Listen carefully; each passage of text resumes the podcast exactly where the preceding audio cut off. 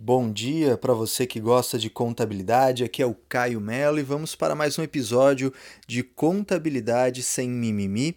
Para você que está comprometido em elevar o padrão do seu serviço contábil de verdade, né, sem enrolação, indo diretamente ao que interessa.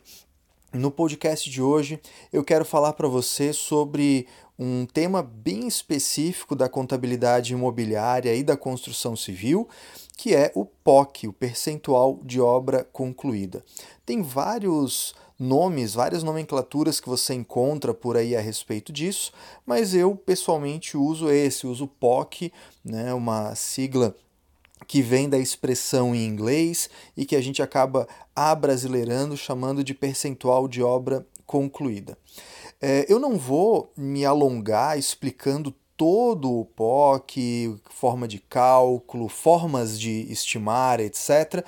Mas eu quero trazer uma dica rápida para facilitar a sua vida na contabilidade da construção civil, das incorporadoras, das loteadoras, de empresas desses segmentos, tá ok? A dica é: o POC se usa para definir receita e não para definir o custo tá? Guarde isso, anote aí, essa é uma dica importantíssima, tá? Anota lá. O POC se usa para definir a receita e não para definir o custo. Por que, que eu estou te dizendo isso? Porque nos cursos que eu dou, consultorias que eu presto, é muito recorrente ver as pessoas pegarem o custo e aplicarem o POC sobre isso, o percentual de obra concluída sobre o custo.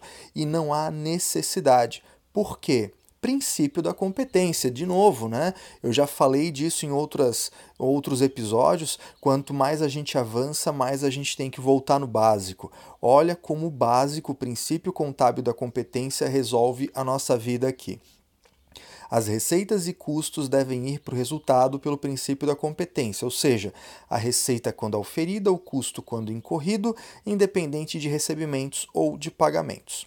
Muito bem, o custo incorrido na obra. Você vai lá e debita estoque, credita fornecedores, credita salário a pagar, INSS a pagar, enfim, todas as coisas, as obrigações que nascem do custo incorrido. Quando que esse custo incorrido que está lá no estoque vai para o resultado? vai, né, se for uma venda de imóvel, custo de imóveis vendidos, quando você vende.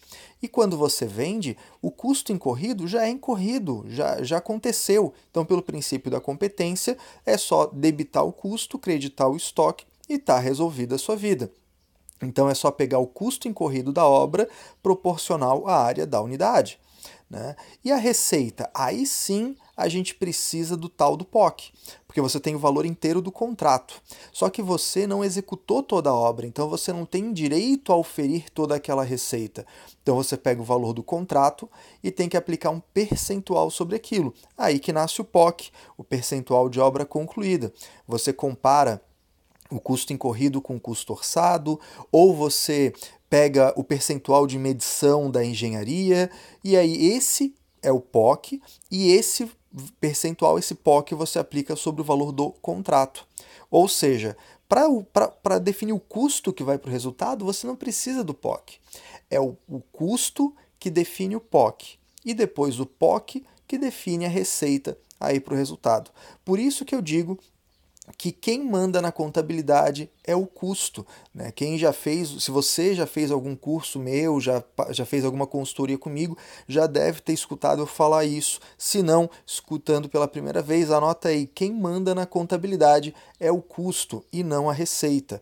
Por isso que o POC se usa para definir receita e não para definir custo. Mas como toda regra tem a sua exceção, né? Então vamos lá, exceção à regra.